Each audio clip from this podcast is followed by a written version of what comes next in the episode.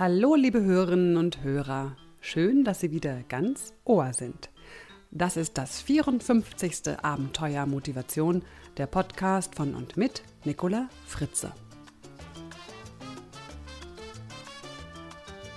Unser Thema heute Camp Talk 2009 über mentale Stärken im Sport und für ein gesundes Leben. Ja, die Stammhörer unter Ihnen, die wissen das ja schon. Wenn ich im Sommer ins Metaforum Camp nach Italien fahre, dann bringe ich immer mindestens einen Camp Talk mit. So auch diesmal natürlich. Ich hatte zwei wirklich wundervolle Wochen im alten Kloster von Abanotherme. In der ersten Woche besuchte ich einen Kurs zum Thema mentale Stärken und in der zweiten Woche habe ich dann meinen Improbis-Workshop gegeben. In meinem Kurs waren fantastische 14 Menschen, die in drei Tagen gelernt haben, wie man mit Techniken aus dem Improvisationstheater seine Souveränität und Sicherheit im beruflichen Auftritt steigert. Und das hier sagte eine Teilnehmerin am letzten Tag ganz spontan dazu. So, okay, los geht's. Okay, ich muss mich gleich entschuldigen. Ich habe die Impro-Pille drinnen und Improbiss ist einfach geil! der Peak. ja, es ist wohl nicht zu überhören. Neben der sehr intensiven Arbeit hatten wir wirklich auch sehr viel Spaß. Ja, das muss auch sein. Die nächsten Improbis-Termine werden übrigens bald unter www.improbis.de bekannt gegeben. Vielleicht sehen wir uns ja, das wird mich richtig freuen. Ja, und dann habe ich am letzten Tag meiner Mentaltraining-Fortbildung noch meinen Trainer Ortwin Mais zu einem Gespräch über mentale Stärken im Sport und für ein gesundes Leben eingeladen, das Sie nun hören. Viel Spaß dabei! Ja, liebe Hörerinnen und Hörer, ich sitze hier wieder mal in Abanotherme und ähm, in der Nähe vom Pool bei, ich glaube, 35 Grad im Schatten. Und neben mir sitzt der Ortwin Mais. Und ich hatte das große Vergnügen, diese Woche ihn als Trainer für Mentaltraining genießen zu dürfen und habe eine Menge gelernt und daran möchte ich Sie natürlich gerne teilhaben. Und bevor es losgeht, Ortwin, hallo, wer bist du eigentlich? Ja, ich bin Diplompsychologe, komme aus Hamburg, leite dort das Milton Erickson Institut bin ausgebildeter Psychotherapeut und der Sportbereich ist so einmal ein persönliches Hobby. Also ich selber mache relativ gerne Sport und auch viel und ähm, habe dann darüber hinaus neben meinen ganzen Patienten, die ich so habe, dann eben auch oft Sportler, speziell auch welche, die im Profibereich bis in die Spitze da tätig sind, also von Weltmeistern Bundesliga-Vereinen, alle möglichen Bereiche und äh, das ist eine wunderbare Abwechslung gerade zu der psychotherapeutischen Tätigkeit. Mhm.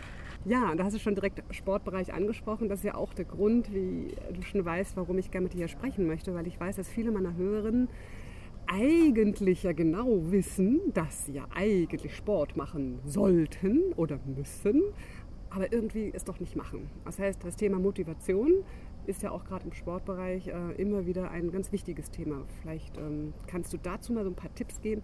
Was kann ich da nicht machen, wenn ich eigentlich weiß, dass ich doch eigentlich Sport machen müsste, wollte, sollte, aber ich tue es nicht? Warum? Ja, ich meine, es gibt ganz viele Leute, die äh, zu mir kommen und immer sagen, ja, sie wollen abnehmen. Ne? Und dann sagen sie, ja, äh, ich will Sport machen, um abzunehmen.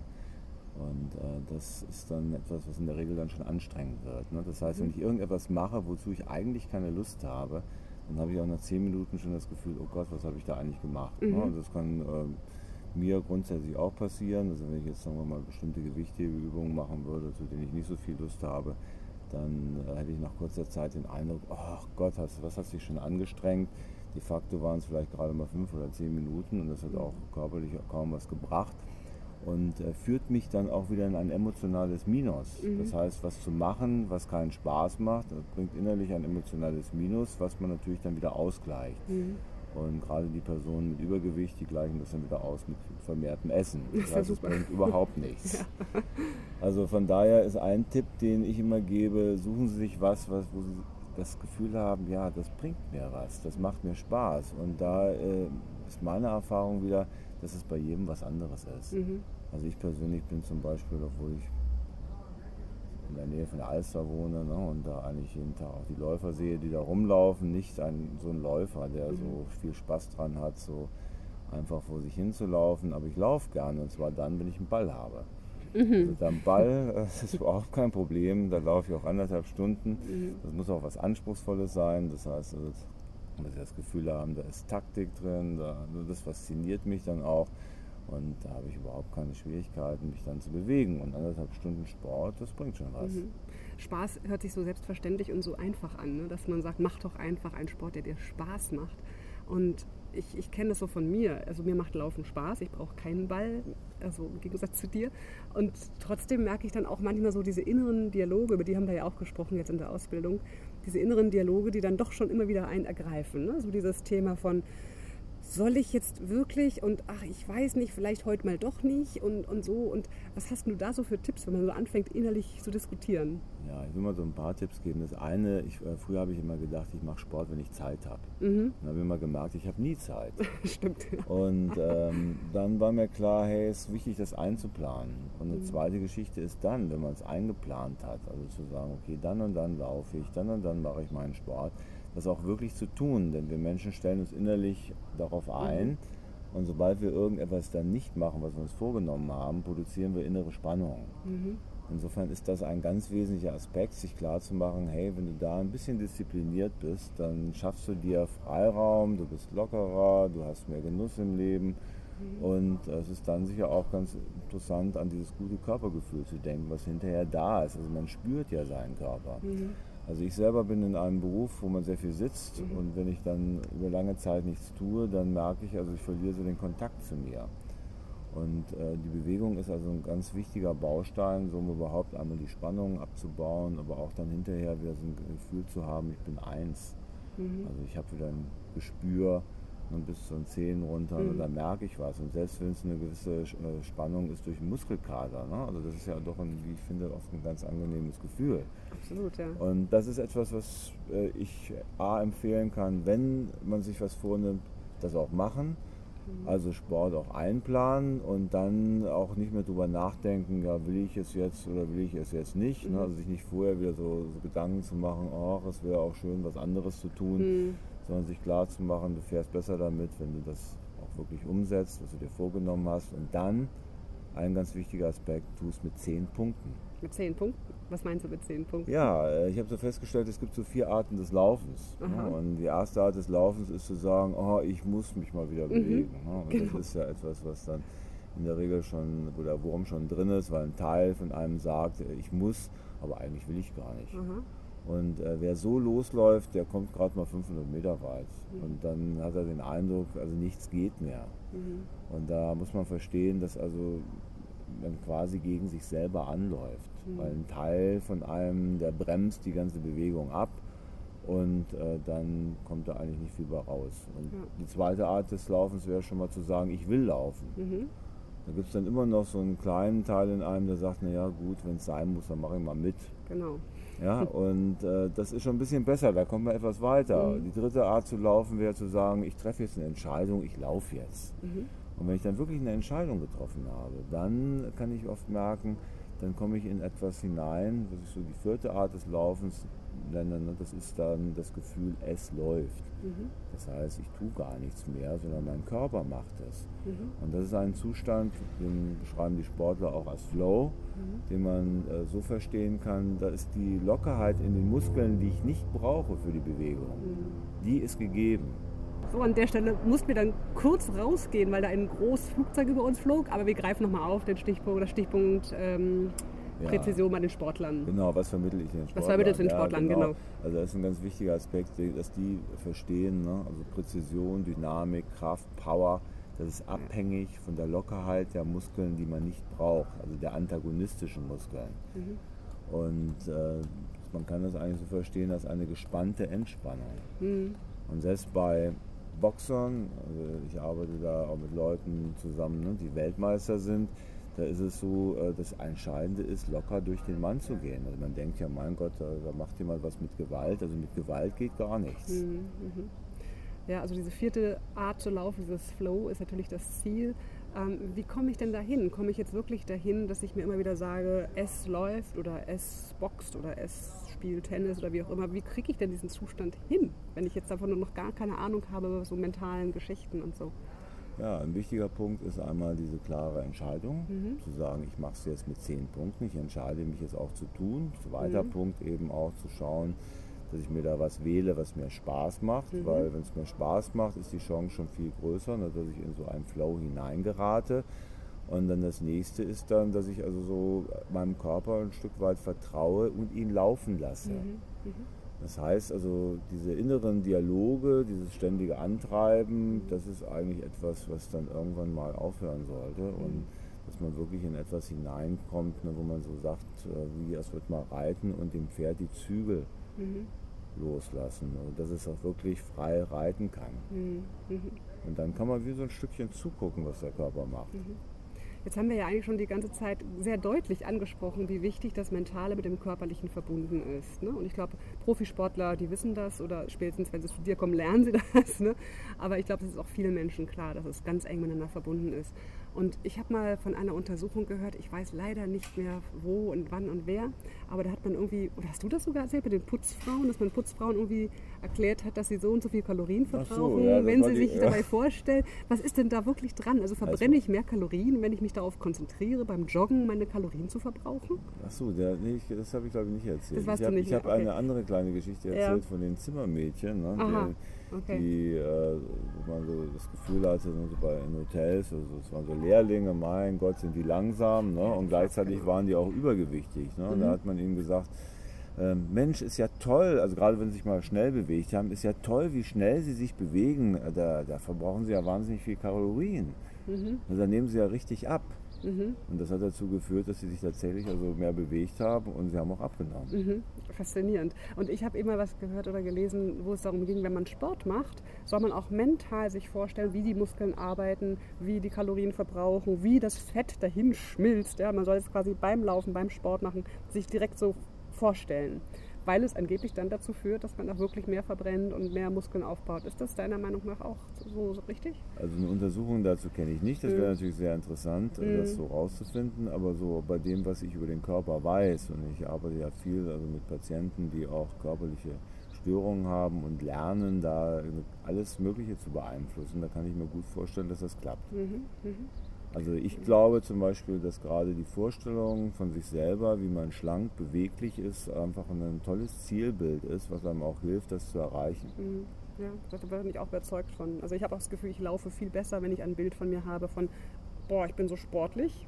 Ja, ja auf jeden als Fall. wenn ich sage, oh Gott, ich muss jetzt hier so, oh je. Und das, das war ja auch so eine meiner Erfahrungen, dass ich das Gefühl hatte, beim Laufen bremse ich mich immer aus. Dass ich dachte so, oh, und jetzt so diese anderen Vorstellungen laufe ich einfach viel leichter. Und das ist, also mich hat es jetzt völlig überzeugt in dieser Woche mit der Erfahrung.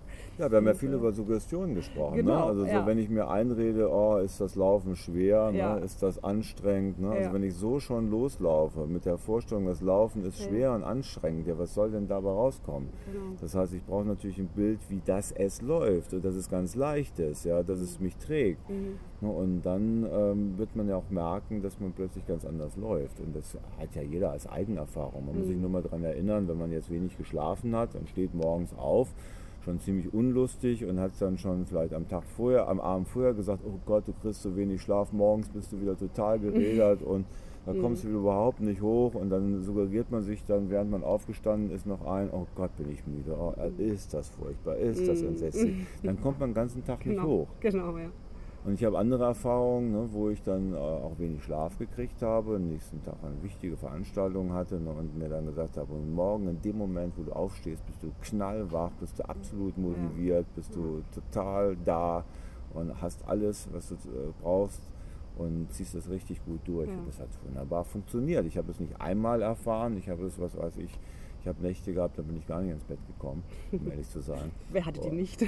ja, und hatte am nächsten Tag aber eine ganz Tag. wichtige äh, Geschichte. Ah, also ich, okay, kann mich an eine Situation erinnern. Ich weiß noch, da war ich in Berlin und zwar ähm, Ja, der äh, Hintergrund ist gewesen, vorher in Travemünde äh, mit einem Geschäftsmann, der den Koch vom Maritim da kannte. Mhm. Und dann haben die uns da bewirtet bis zum geht nicht mehr. Und ich kam da nicht weg. Und irgendwann nachts um eins habe ich mich also auf den Weg gemacht nach Berlin mhm. und hatte eigentlich vor, bei jemandem da zu übernachten. Und dieser Bekannte, das war eben nachts um drei, ließ sich nicht mehr wach machen. der hat so tief geschlafen. Okay. Und das war so kurz nach der Wende. Mhm. Und da waren in Berlin alle Hotels dicht. Mhm. Da hat man nirgendwo ein Zimmer gekriegt. Und dann hatte ich ein, damals ein Auto ohne Standheizung. Oh. Und es war Winter unter Null. Oh. Und da habe ich überlegt, ja, was mache ich? Und dann habe ich gedacht, ja, ich will am nächsten Morgen fit sein mhm. und ich will irgendwie äh, motiviert in, den, in, das Seminar gehen, was ich da so vorhatte. Und habe mich dann da äh, im Auto ein bisschen eingemummelt mhm. und habe mir die ganze Nacht warme Gedanken gemacht, um das mal so zu sagen. ja. Und äh, ich habe eigentlich ziemlich gut geschlafen, ja. diese wenigen Stunden, das mhm. waren vielleicht zwei. Mhm. Und ich war für die Verhältnisse doch recht wach erstaunlich, was alles so geht, oder? Ja, da geht also wirklich eine ganze Menge. Ja. wichtig ist nur, dass man sich klar macht, hey, du steuerst dich. Ja, und das ist, glaube ich, etwas, was viele Menschen nicht nicht wirklich zu, wirklich bis zum letzten Konsequenzen auch klar ist. Wir haben ja auch sehr viel gesprochen über die Suggestion, die du auch eben angesprochen hast. Und immer denke ich dann, naja gut, im Grunde geht es einfach wirklich nur darum, sich bewusst zu machen, ich kann meine Suggestionen, meine Selbstdialoge, meine inneren Dialoge steuern und ich sollte es vielleicht auch. Und ähm, wir haben ja auch darüber gesprochen, warum machen das Menschen nicht einfach immer so selbstverständlich? Was ist so was mich daran hindert, zu sagen, okay, ich bin hier diejenige, die meine Gedanken, meine Dialoge, meine Suggestionen steuert und ich steuere das jetzt mal in die und die Richtung. Warum machen das doch immer noch so wenig Menschen? Also ja. ist meine Erfahrung so. Ja, da gibt es ja ganz verschiedene Gründe. Der eine Grund ist schon mal, dass die meisten gar nicht wissen, wie sie sich suggestiv beeinflussen. Mhm, die, auch, ja. äh, also zum Beispiel, wir haben ja auch über Gesundheit und Krankheit gesprochen, ne? die mhm. wissen gar nicht, dass sie mit einer bestimmten Einstellung, mit bestimmten psychischen Reaktionen die Wahrscheinlichkeit massiv erhöhen, dass eine Krankheit kommt. Mhm. Das, äh, da hat der Normalbürger ja äh, das Gefühl, ne, der Körper ist eine unkontrollierbare Umwelt. Ne? Genau. Und dass der das beeinflussen kann, das kriegt er A nicht zu hören, also, weil wir da leider von der Pharmaindustrie in eine ganz andere Richtung gedrängt werden. Ne? Da, mhm. Also wenn jetzt irgendwas los ist, muss man gleich einen Arzt holen oder in die Apotheke rennen oder noch schlimmer ins Krankenhaus, mhm. dass man da selber was machen kann das äh, ist in unserem Weltbild nicht so richtig drin. Das ist das mhm. Erste. Das mhm. Zweite, äh, das Verständnis für Suggestion insgesamt in der Bevölkerung ist ja schon mal nicht da. Ne? Also wir haben ja viel über solche Sachen auch gesprochen, dass äh, zum Beispiel Prüfungsängstliche in der Regel ja nicht wissen, wie sie sich die Prüfungsangst einsuggerieren die sich zum Beispiel auch ein Blackout einsuggerieren mhm. und dass das äh, läuft über posthypnotische Suggestion, so können, das ist so der Fachausdruck, oder mhm. wir können uns auch, das ist viel einfacher erklären, über Erinnerungsanker, die wir uns mhm. machen. Mhm. Und da machen sich Leute halt Erinnerungsanker in der Weise, dass hinterher nichts mehr funktioniert. Und das einfachste mhm. Beispiel ist, ne, hoffentlich habe ich dann wenn der Prüfer mir eine unvorbereitete Frage stellt, nicht wieder ein Blackout. Und zack haben sie es. Ja, zack kommt die unvorbereitete Frage, der Blackout ist da. Genau. Ne? Ja. Und äh, dann ist ja, hatten wir auch darüber gesprochen, ja, wie kann man das denn eigentlich anders machen? Das ist ja auch ganz simpel, mhm. wenn man mhm. sich das klar macht. Man könnte zu sich selber sagen, ich bin mal gespannt, was mir dann, wenn der Prüfer mir eine unvorbereitete Frage stellt, Geniales einfällt. Mhm. Mhm. Ich habe diese Sachen selber ausprobiert, also jetzt nicht in Prüfungen, aber in anderen Situationen, wo ich wusste, ne, da kann sein, dass da irgendetwas kommt, ne, worauf ich noch gar nicht vorbereitet bin. Und ich muss sagen, ich bin fasziniert oft davon gewesen, welche Einfälle mein Unbewusstes mir plötzlich da präsentiert hat. Also, mhm. Also dass ich daneben stand und dachte, wie, wie kommst du jetzt auf diese mhm. Idee? Mhm. Ja, das kenne ich auch vom Impro-Theater. Ich mache ja diesen Impro-Biskurs hier. Ne? Und das ist genau das, wenn man auf der Bühne steht und denkt, oh Gott, ich bin ganz allein auf der Bühne, meine Mitspieler lassen mich hier gerade versauern, ach du Scheiße, was mache ich denn jetzt? Dann geht gar nichts, dann fällt mir nichts ein. In dem Moment, wo ich denke, okay, ich bin hier allein auf der Bühne, ich bin mal gespannt, was mir jetzt gleich einfällt, in dem Moment kommt einem irgendeine Idee, dass man irgendeine pantomimische Aktion anfängt. Das ist genau exakt dasselbe. Ja. Ja, das also bestimmt halt. äh, habe ich dann, wenn ich auf der Bühne stehe, ne, stehe ich wieder da wie so ein genau. Ochse genau. und nichts fällt mir ein. Fällt mir also wenn man so rangeht, dann kann man davon ausgehen, es kommt so. Dann kann man man kein Impro-Theater spielen. Ja. Und dann hast du ja zwei Punkte gesagt. Also der dritte Punkt ist, glaube ich, auch die Verantwortung, über die wir auch gestern gesprochen ja, haben. Genau. Ne? Also das ist etwas, was äh, ich immer wieder sehe. Die Leute äh, haben natürlich oft Schwierigkeiten, das zu akzeptieren, dass eben äh, viele Dinge beeinflussbar sind, weil in dem Moment kann man ja andere nicht mehr verantwortlich machen. Mhm. Das heißt, da muss ich ja sagen, okay, andere Leute machen zwar irgendwas, aber für die Reaktion, die ich zeige, da bin ich verantwortlich. Mhm. Und da muss man sich ja, da gibt es ja viele Beispiele, ich, ich höre das ja nun oft, dass dann Leute sagen, oh Gott, ne, da müssen wir jetzt in, in das und das Stadion alle pfeifen und buhen, und, ne, weil wir mhm. eben die Gastmannschaft sind und da geraten wir wahnsinnig unter Druck. Mhm. Also das ist natürlich Blödsinn, mhm. weil äh, wir genauso Spieler kennen, also da ist Oliver Kahn ja ein Beispiel gewesen, die gesagt haben, ja, ähm, gerade dann, wenn die alle pfeifen, ne, das hat mich immer besonders motiviert, hat er erzählt. Ne? Und mhm. er hat ja gesagt, was, ist denn, was gibt es denn geiler, als in so ein Stadion hineinzugehen und alle drehen durch, bloß weil man selber da reinkommt. Ne? Da mhm. merkt man, hey, du bist wichtig. Mhm. Ja. Und es war ganz interessant. Den Oliver Kahn haben sie dann in der letzten Saison dann mal so angesprochen, haben sie gesagt, naja, er hätte ja jetzt eine Abschiedssaison und ähm, hätte ja manchmal so ein bisschen so den Eindruck, er sei nicht so 100% konzentriert. Mhm. Und da hat er gesagt, ja, ist ja auch komisch, ich komme da jetzt in so äh, diese fremden Stadien hinein und da klatschen die alle. ja, und äh, ja, da werde ich gar nicht richtig wach. ist er gar nicht gewöhnt. ist er gar nicht gewöhnt gewesen. Und das zeigt ja, hey, du kannst mit dem, was dir die Welt präsentiert, sehr unterschiedlich umgehen. Ja. Das ist natürlich jetzt so ein sehr allgemeiner Satz. Und der zweite Satz, äh, ne, den wir ja auch beantwortet haben, denke ich, in dem Seminar, ist, ja, wie machst du es denn jetzt genau? Mhm. Das ist natürlich dann ein bisschen eine Kunst, das hinzukriegen. Und da kann ich so aus meiner eigenen Erfahrung sagen, ich habe dann auch Schule und Studium und alles Mögliche gemacht. Äh, mir und auch den anderen hat niemand beigebracht, wie man Prüfungen macht, mhm. wie man präsentiert, mhm. wie man von mir aus auch Interviews gibt. Mhm. Das äh, musste ich mir alles selber aneignen. Mhm. Mhm. Und dass diese Strategien, die da aber gute Leute haben, die sind lehrbar, mhm. lehrbar und lernbar. Ja. Und du hast ja auch gesagt, ähm, dass in Schweden war das, glaube ich, jetzt sogar ein Schulfach gibt mit Mentaltraining. Genau. Das finde ich großartig und ich frage mich, wann kriegen wir dieses Schulfach? Ja, das ist äh, natürlich eine Leistung eines Mannes, den ich wirklich auch ein bisschen fast, der kann wirklich ein bisschen Vorbild sein. Das ist ja. der Professor Lars Erik Ünes da gewesen in Schweden, der das nun auch schon sehr, sehr lange macht. Es gibt also eine Tradition im mentalen Training aus den 80ern mhm. bei den Schweden schon und die waren äh, den anderen weit voraus damals. Mhm. Ne? Also heute ist, ist, das jetzt anders, aber da ähm, waren doch sehr innovative Ansätze und der hat das tatsächlich durchgekriegt, dass in Schweden das ein Wahlfach ist. Also man mhm. kann das sozusagen wie andere Wahlfächer wählen. Mhm. Und äh, die Schüler haben dann also die Möglichkeit eben zu lernen, wie kriege ich das hin, zu präsentieren, ne, so mhm. in bestimmten Situationen, da wo es drauf ankommt, mhm. die beste Leistung zu bringen. Genial. So, und an dieser Stelle, sorry für den abrupten Abbruch. Aber der Speicherplatz, die 30 MB auf meinem Podhost sind jetzt voll und deshalb hören Sie den zweiten Teil dieses Gesprächs mit Ortwin Mais in meinem zweiten Podcast, dem Fritzeblitz. Dort wird es in dem Gespräch gehen um den Einfluss der mentalen Stärken auf unsere Gesundheit und Sie finden diesen zweiten Teil des Gesprächs in der 27. Episode des Fritzeblitz gehen Sie bitte auf www.fritze-blitz.de und folgen dort den Links. Herzlichen Dank und bis zum nächsten Mal. Ihre Nicola Fritze.